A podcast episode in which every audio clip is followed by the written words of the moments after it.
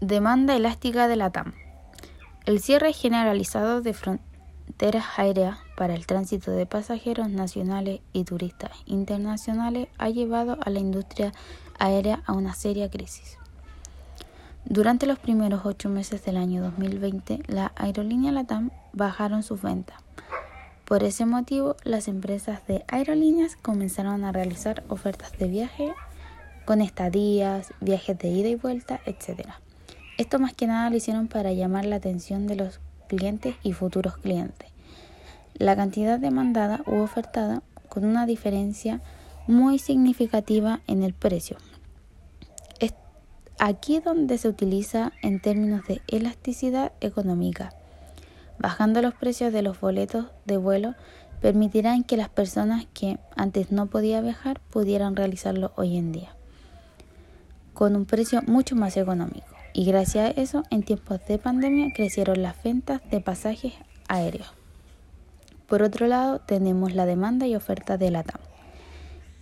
Ignacio Cueto, presidente de Aerolíneas LATAM, ha reconocido un efecto de la movilización, tanto por los días de mayores desmanes como por una menor demanda, debido a la situación en Chile. Sin duda hay un gran impacto operacional que ya está resuelto. Tenemos obviamente una disminución considerable de la demanda, tanto por la gente que sale como por la gente que llega. Y dentro del país también por esa consecuencia la empresa ha recibido un impacto financiero de unos 30 millones de dólares. La TAM reduce sus vuelos internacionales en aproximadamente un 30% ante menor demanda. Por la baja demanda en el año 2020, la aerolínea comenzó a realizar ofertas con el propósito de subir las demandas, bajando los precios de los boletos de vuelo y así poder vender la mayoría de ellos.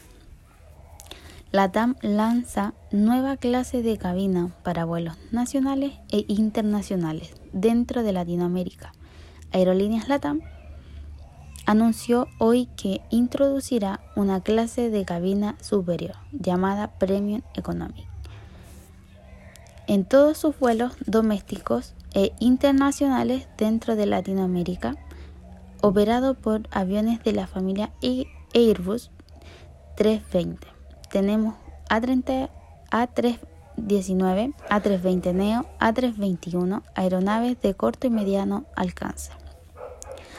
La TAM será el único operador que cuenta con un servicio premium en toda su red de 145 destinos en 26 países y 5 continentes.